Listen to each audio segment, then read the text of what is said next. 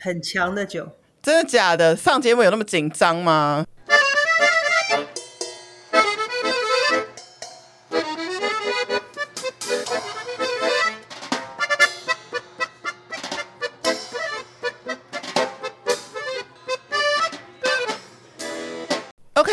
来到酷姨联盟，然后我们连线到就我超级好朋友，因为他没有办法在现场，因为他在 LA。好，我们欢迎线上来宾维利，跟大家打声招呼。因为这一集有点高科技啊，都不太确定说我们之前测试过的软体是不是可以成功，所以好利出现在我电脑荧幕的那一刹那，我觉得哦超开心的。而且大概就刚好我们约好两点的时候，其实他已经在线上了。讲一下这位来宾呢，他其实拒绝我了 N 次。就拒绝说，我不要，我不要，我不要上节目这样子。那等下他可以自己讲他的原因。特别要跟大家分享一下，就是前两集在第四集，我的来宾 Jordan，他因为是待过马来西亚、纽约、台湾，所以他说每一个人只要是 travel 到一个国家生活，他觉得就是换了一命。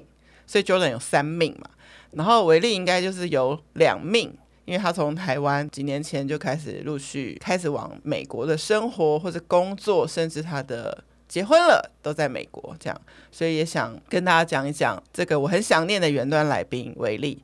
哎，先讲一下现在美国过年是什么状况啊？美国没有什么太多的过年的气氛。嗯对，但是因为 work from home，OK，Okay. 所以我们比往年多了一点过年的准备时间，然后也可以跟家人多点时间相聚。我记得你前两天还分享说你在做什么八宝粥。八宝饭，我问你哦，是你自己在台湾的时候就会做这件事，然后所以你就继续把它带到美国去，还是说到了美国会特别想念台湾的种种，所以你就把一些嗯，你本来可能在台湾不会做的事情，就开始在美国把它建立起来？你是属于哪一种？我在台湾是大小姐，我不需要做饭。然后呢？那我自从为人父之后，我就想多尽一些做媳妇的责任，做太太的义务。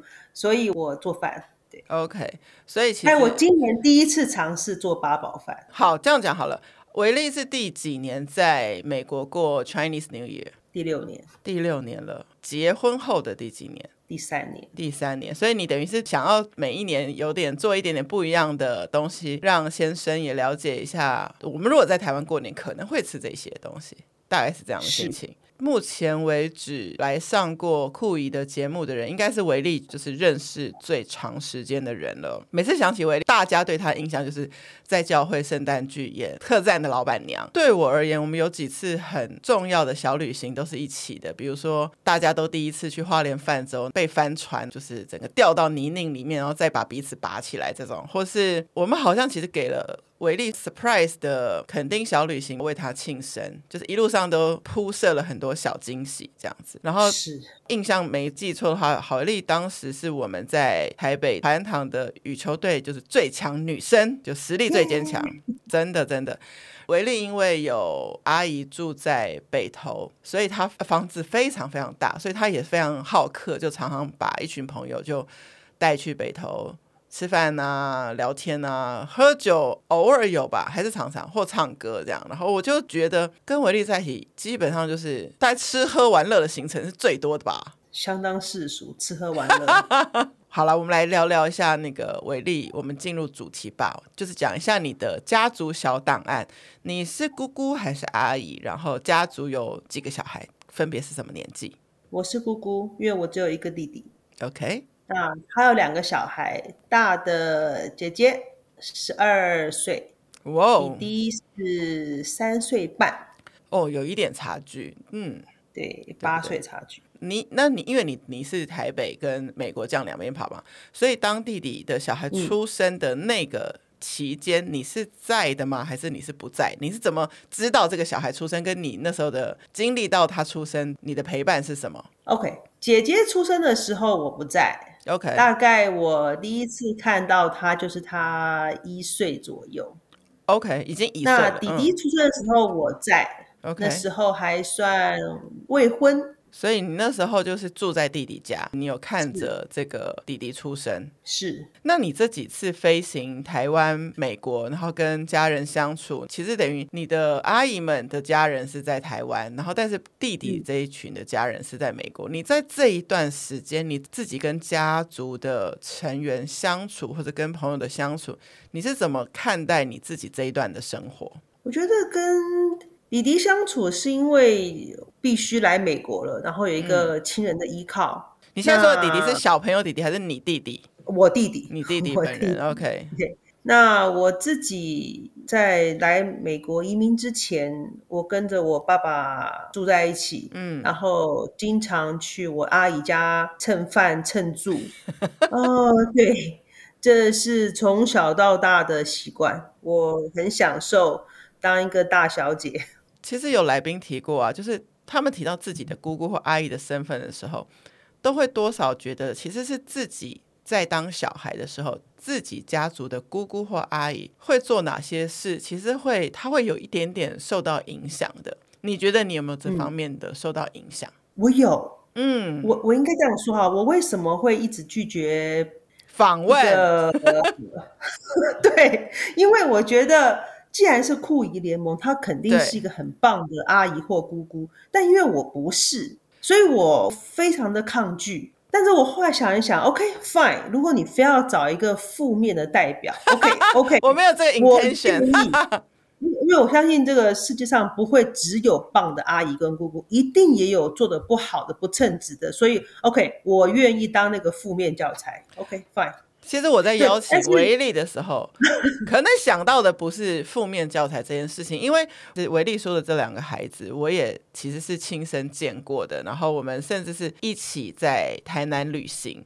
那我印象中很深刻，就是我们有三辆 Gogoro，因为小朋友得知了台湾可以用机车旅行，就一直很期待，所以他们是不要车子，就指定要 Gogoro。所以，我们是四个大人，就是维利、维利弟弟，我跟普梅，就是我们的好朋友，四个大人带着两个小孩，就是维利弟弟的这两个小孩，一起在台南。吃吃喝喝，去海边，对我来说那一次的旅行记忆是非常非常美好的一个记忆。那我记得某一天晚上，呃，维利的弟弟他因为美国台湾的时差，但所以等于他在台湾时间的半夜还要跟美国的公司做一些连线的工作，他就到了饭店的 lobby，所以现在在哄小孩睡觉责任就落在姑姑身上了。那我记得这位姑姑呢，因为小孩不睡觉，她还得带他去 Gogoro 骑车兜风，把他哄睡觉。我记得有这件事，对吗？是，对，那天晚上的事情，你大概讲一下。通常你哄他睡觉的时候，你做什么？那那天为什么不成功？弄到还是要去骑车出门这样子？哦，其实那是我唯一的一次可以哄他睡觉。哎，Okay. 对，我通常是不被允许有这个机会，OK，去做保姆的角色，因为我不是妈，所以他们不是很信任我。Uh huh. 但因为那天，OK，孩子的妈妈不在台湾，OK，那孩子的爹必须要上班工作，对，那弟弟的姐姐在睡觉。而你也知道，这个房与房之间的距离不是很远，所以我真的很怕这个小弟弟吵到大家。哦，对，不是吵姐姐，我怕吵到隔壁的房间的。隔音有差吗？还好吧，好 OK。所以，所以我必须要带安抚他的情绪，带他出去。那他唯一那时候可以止住他的哭声的，只有机车。那你的意思说到现在也是唯一一次吗？你哄他睡觉？那你怎么想出来要带他去骑摩托车，然后哄他睡着？因为那时候机车是唯一可以让他止住哭声的事情。那一趟旅行我记得很有趣。小孩在美国其实不太会骑到摩托车，对不对？那他真的在摩托车上睡着了吗？没有没有，他一直非常开心的。Oh, 等于就是你带着他去小小的夜游，然后他就开心了。对。哦，oh, 然后他就愿意回来就睡觉了。是他回到旅馆之后，我还请他吃芒果。他在美国没有吃过芒果。对，那。后来到台湾看到那个如此巨大的，比他脸都还要长的芒果，他非常开心，所以我就哄他吃芒果。吃完芒果，他就安心的睡觉了。太好了，所以那次你跟他折腾了一个小时，那反正姐姐早就已经睡着昏睡，然后弟弟终于哄睡了之后，姑姑终于也可以睡觉了。我大概跟他耗了两三个小时，我们光夜游望夜游一个小时。Oh 那那时候我们都没有被维利求救，因为我跟蒲一梅就很悠哉的自己在另外一个 房间，完全不知道维利那个晚上是一个姑姑被小朋友折腾了两三个小时，但是他最后终于也把小孩哄睡。但我知道的事情已经是隔天了嘛，因为你有跟我说关于哄睡这件事，但我不知道其实有这么多的细节，所以你问我，我不会觉得维利是一个负面教材，因为他是一个 trying，就是在想办法。能够跟弟弟的这两个小孩相处，甚至他们其实，在台湾一段时间共处共住了很久很久的时间。我只知道维利所谓跟小孩这件事情不是那么搭嘎，就是他从小就跟大家说：“我只想要嫩婴，可不可以？就是长大的就不要拿过来。”他只喜欢嫩婴。你可不可以讲一下这个为什么？对我而言，哈，小孩子真的是有赏味期的。这赏味期都就就是零岁到两三岁无行为能力之前，无行为能力的定义是什么啊？首先他不要认人哦，他认人肯定不会要我。OK，然后他最好无法到处自由走动，就可以被你很好的控制的时候。对，所以嫩婴最好，他根本躺在那边连转身都还不会转身，然后我最喜欢小婴儿了。对，我记得维利以前就最喜欢小婴儿，所以当如果说有呃我们身边的朋友有嫩婴出生，你是很愿意去看娃娃的，对不对？哦，我绝对愿意，我甚至有抱过当天出生的小孩。所以你真正有相处过的嫩婴，大概有有谁的小孩？然后你那时候的感受都是什么？呃，太多了耶！所以有超过十个嫩婴吗？被你抱过？你觉得有？绝对有，绝对有，只要是小婴儿都逃不过好姨的魔掌，所以二十也可能有，也可能有，有有有有有有，包括同事嘛，同事你知道这个出生之后，除了要拿红包跟给油饭蛋糕以外，这必须要爱现小孩的嘛。对，那绝对逃不了好姨的魔掌的哦。所以每一个小孩真的是只要出生，念得很小，所以我都不叫做抱，我都觉得是捧，就是都被你捧过。但是越长大了之后，他们可能就不会再见到好姨妈？我得说，孩子对我而言就像一个磁铁的同极，磁铁是什么意思？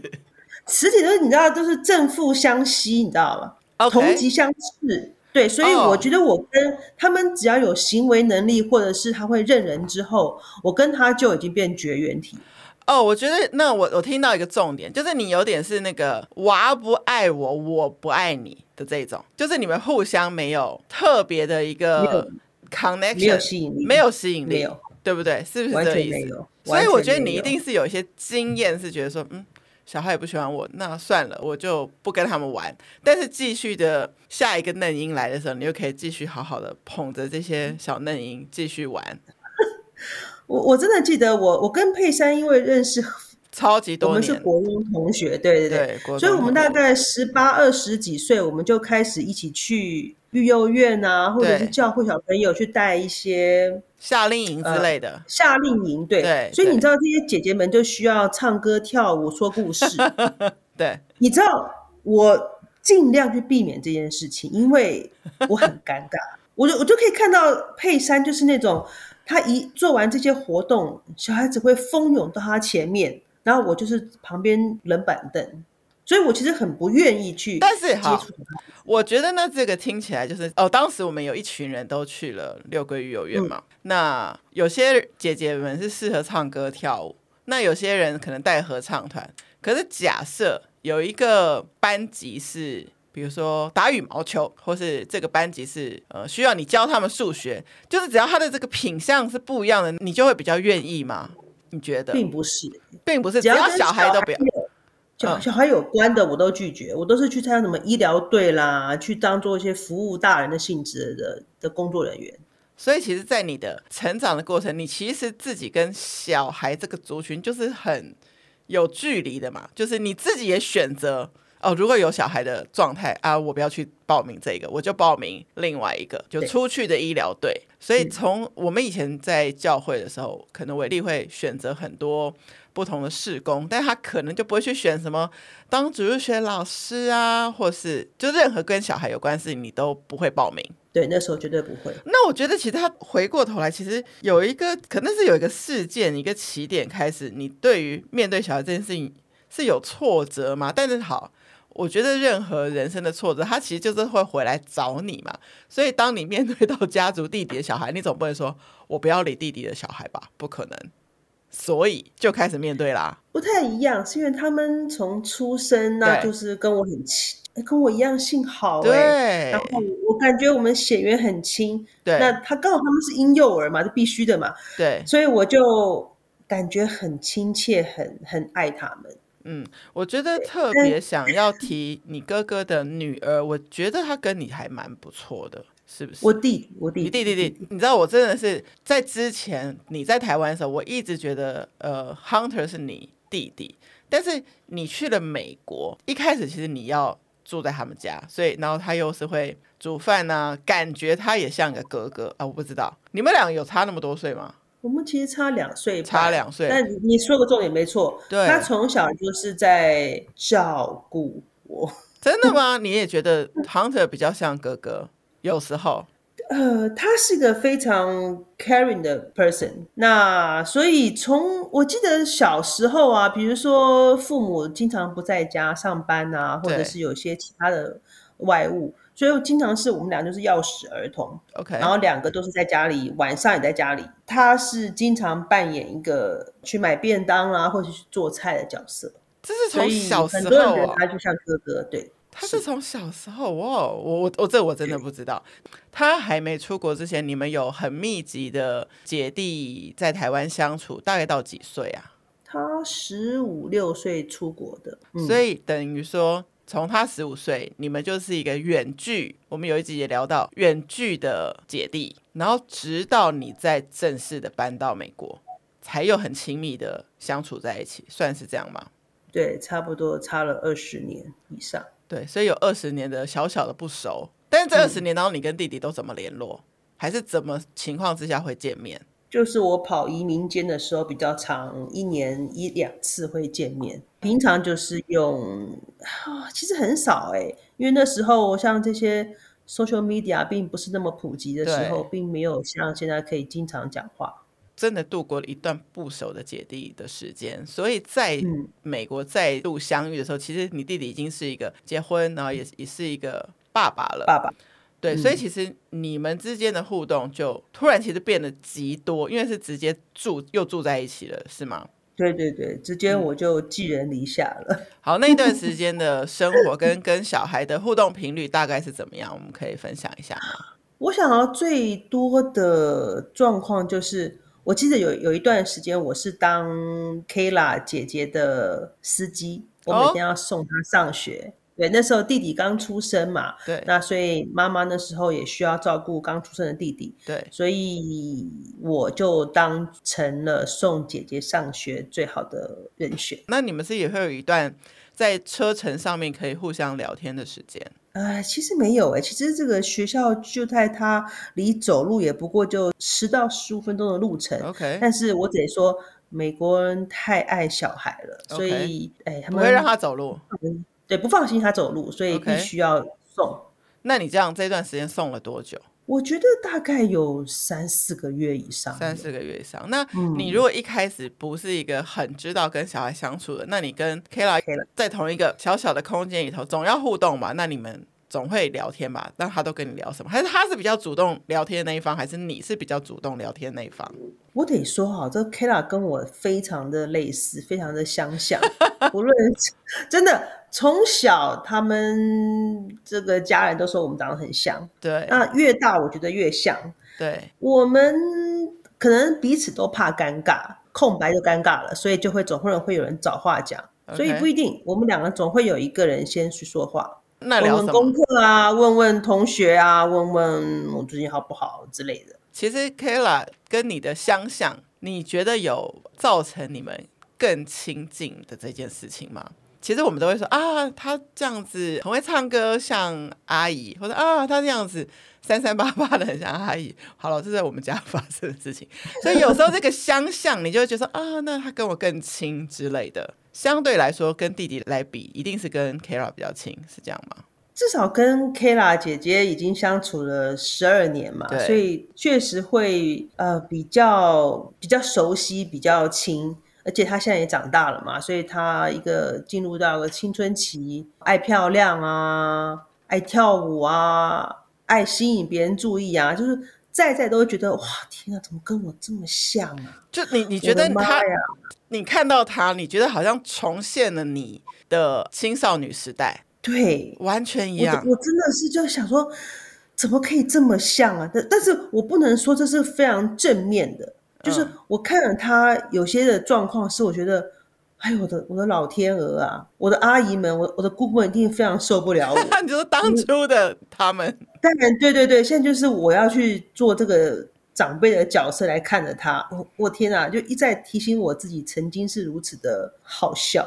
可是，就是这也是他青涩岁月一定会经过的一个模样嘛。所以，好，我觉得当然你有过，你有你的阿姨们来关心你，但是我觉得，毕竟在台湾的文化那个成长过程，可能家族里面的长辈啊的那种关心，跟到了美国文化，比如说 Kara 是完全在美国的教育成长的一个小孩，他当初跟你经历的，你当初经历在台湾的成长，一定是有所不同。那你觉得你自己有去重新思考怎么做一个他的姑姑这件事情吗？我要是有这么是一个好的姑姑的话，我就不会要拒绝你的节目了。但我觉得，对，其实我一直觉得我是个非常尴尬的大人，我是一个不称职的姑姑。嗯，所以我我其实不知道怎么去当一个姑姑，OK，或者是说怎么去当一个所谓的大人，因为被称为大人肯定是有针对有一个晚辈存在的嘛。对。我懂，对，所以我我，我其实不知道。我刚刚听到你的一个小故事，我反而反过来想问你，就是当初你觉得小时候你跟弟弟常常两个人自己在家，然后弟弟会做 take care 大家吃饭啊、安全啊的角色，因为他是男生，所以他不会因为他是弟弟，所以就是还是要躲在姐姐的后面，他会反过来比较像哥哥的保护你。但是那时候你对于这个角色的有点交换，你是很 feel comfortable 的吗？那时候没什么这样的感觉，没有想太多，我甚至是觉得说，嗯，哎、欸，你去买饭，哎、欸，你做饭，你很自然的，我对，所以不到叫你叫照顾我，而是我给你这个机会去做这件事情呀。Yeah, 所以我觉得，如果你可以这样思考，就是现在带入你现在跟弟弟的小孩的互动，你也不一定要觉得说你是长辈，一定要怎么样。因为我们有些来宾就是放超开的，啊，就说本来也没有想当妈，我也不是这么会带小孩，那我就陪他们玩呢，然后或者是说他们大哭，我就说哈，我也很想哭，我不知道怎么带你们，然后其实也没关系啊，就是你为什么要把姑姑这个 standard 就是拉到一个地方，然后以至于你自己觉得你不称职，就是因为我们毕竟不是小孩的爸妈，我们没有什么养育啦，一定要照顾他的所谓义务，我觉得。就是我们有点是，如果可以做的多，就是一个 plus 的角色。然后如果没有，就玩一玩，把小孩丢回给父母，也并不用 guilty 啊。我自己觉得是这样子。我完全同意这件事情。Yeah. 但是我为什么觉得我这不称职姑姑呢？嗯，就是因为我有一个比较版本，就是这位酷姨。那谁说要？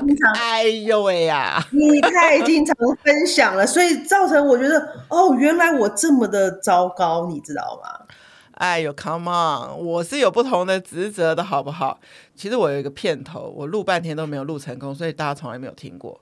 不知道我，我也没有跟你们告解过。就是说，我自己从小有一个很奇怪的自我评价，就是一直以来也不是书读得特别好，也不是长得特别漂亮，也没有什么真的上台领过什么奖。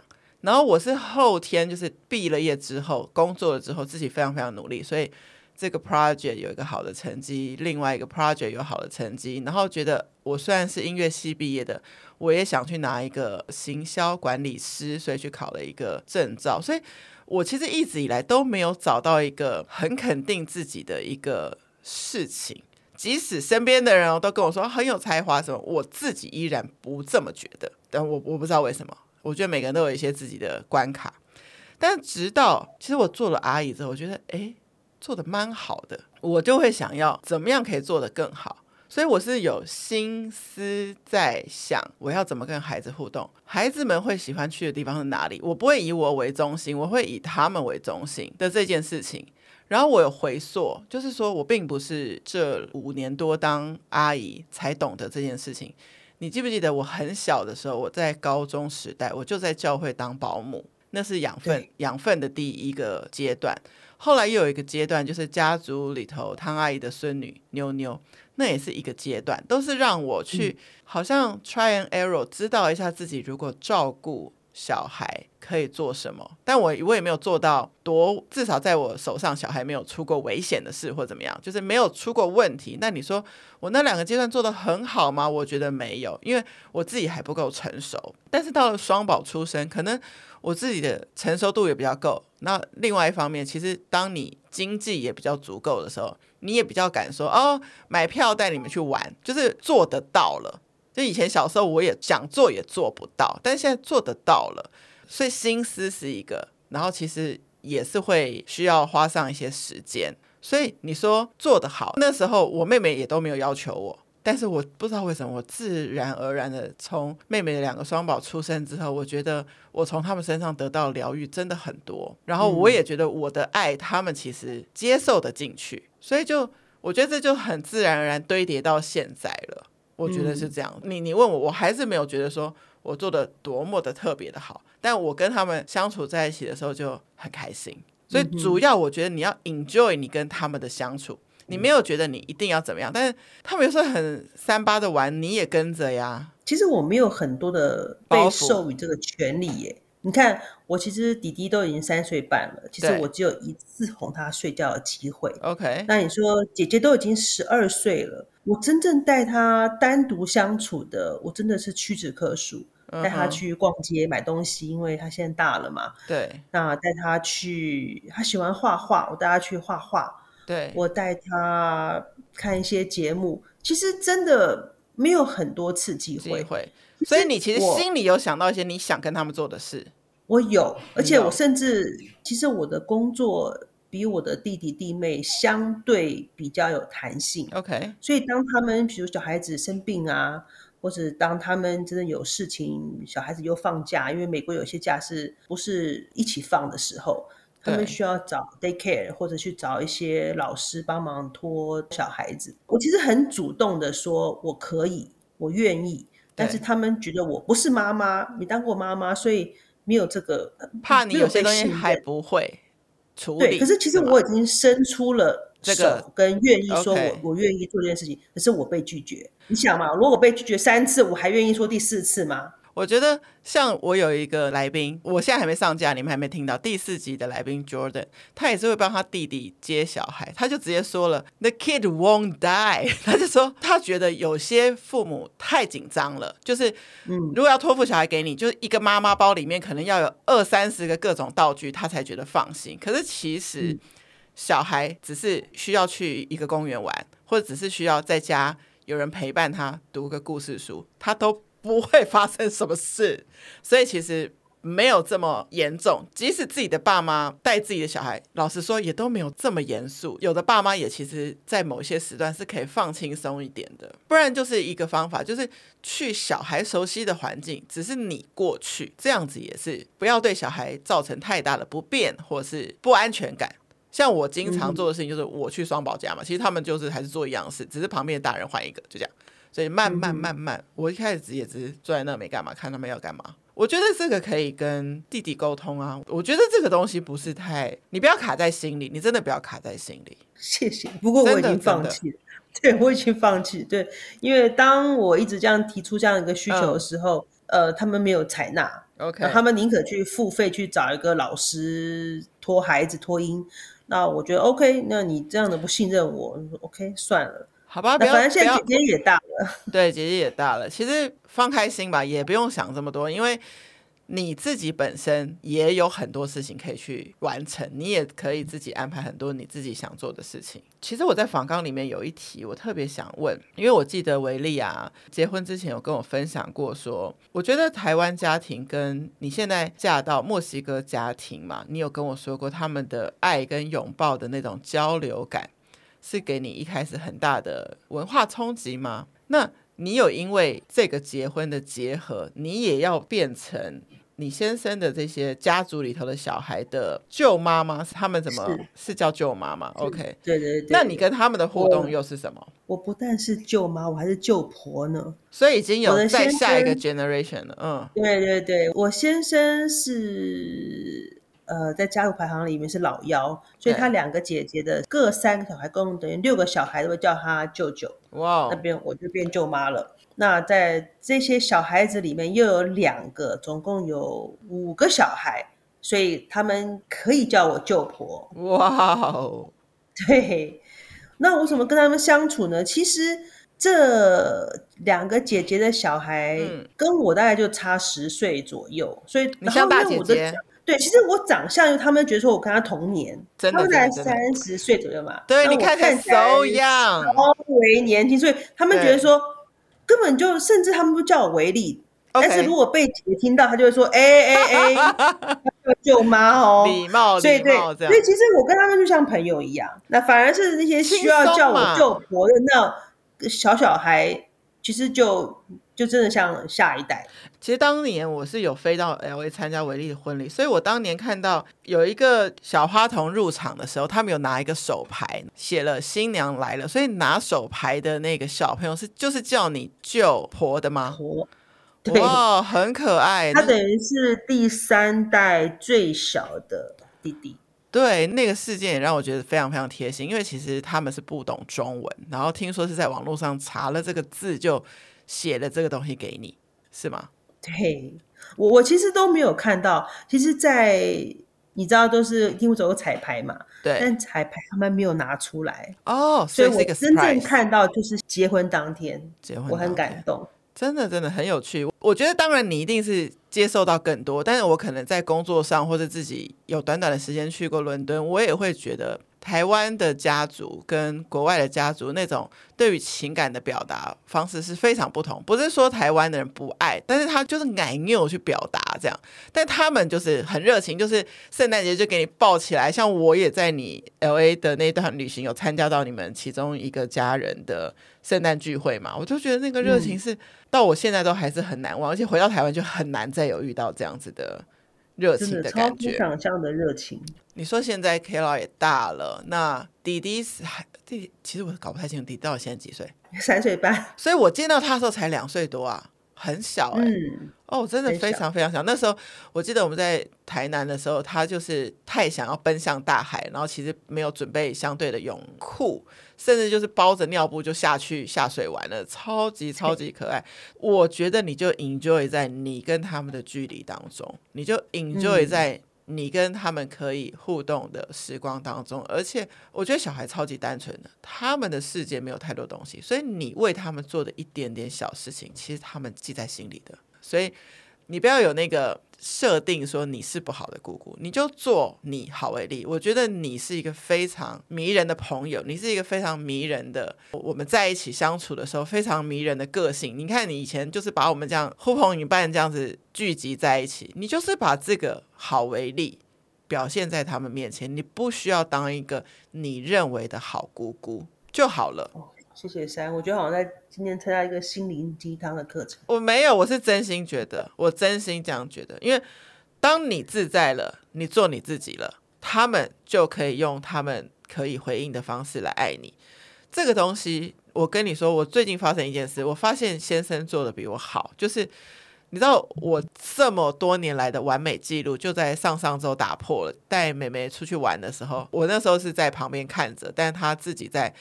呃，跑出去公园的瓷砖那边，因为下雨地滑，他摔伤了。就你知道，我抱他的时候，其实我自己是有情绪的，我很 guilty，所以他可以感觉到我的紧张。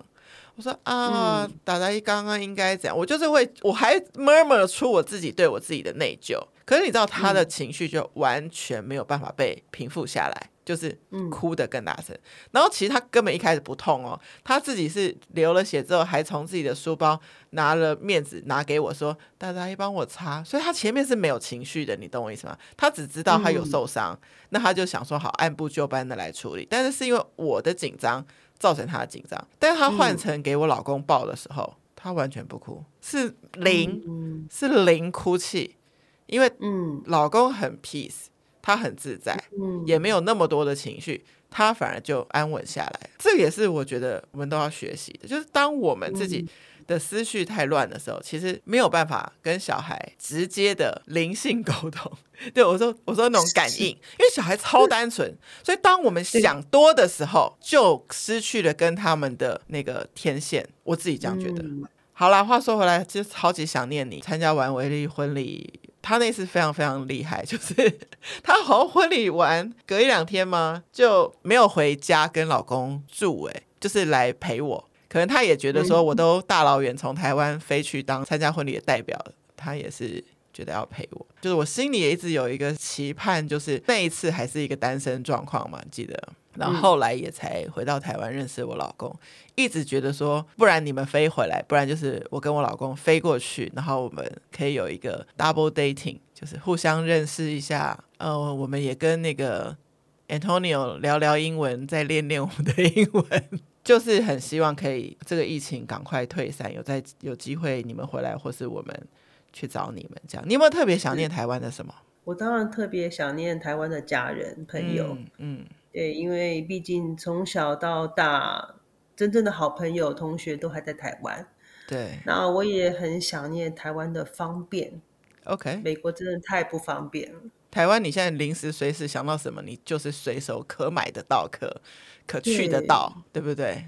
随时可去到，而且随时可订到。OK，就送过来了。但美国真的是什么都要开车。什么都要，什么都是距离，而且也不是那么方便，没有夜市。对啊，希望快快的有机会再你回到台北来。嗯、最后啊，我们的节目都有一个固定的单元，就是酷姨有要分享一个小锦囊，来宾也要分享一个小妙招。那既然你说你是负面教材，那你有没有准备啦？有的话跟我们讲一个，快点。我哪有什么妙招啊？你要讲吗？你要讲吗？你有没有准备？你真的没有准备？不不不，我要先听你再讲一个。好，我其实那一天要跟那个维利连线之前，我 send 了一个影片给他看，中文的翻译名字跟电影内容真的完全不完全有相关。它叫《流行教母》，它甚至是久远到它是二零零四年左右的电影，但我至今就是非常非常喜欢这部片，我也非常的鼓励酷姨们、妈妈们可以去看这部片。那它当然有一个比较戏剧化的转折，所以可以去陈述这个故事。那个不是我要讲的重点，我要讲的重点是我有一幕我非常非常感动，就是我也觉得他是酷姨，因为他的职业也是很酷。这个酷姨要去帮他大姐照顾，他有三个小孩的最小的那个妹妹的时候，嗯、妹妹在哭嘛，然后只是因为妹妹不知道怎么绑她的鞋带，然后所以这个酷姨就用了一个口诀，那这个口诀也是跟这个小孩的妈妈一样的口诀，然后就。完成了这个绑鞋带的工作，小孩就不哭了，就破涕为笑了。就是看了这电影，又有一个加上维利跟我讲的一些，他觉得自己不称职等等，我就想到一件事：其实小孩最熟悉的爱就是来自他的爸爸，来自他的妈妈，所以可以观察他的爸爸妈妈做什么事，对待他，先用那个方式作为 foundation。比如说于佩伦，就是我妹妹，最常买给双宝吃的水果是什么？我可能就从这里开始。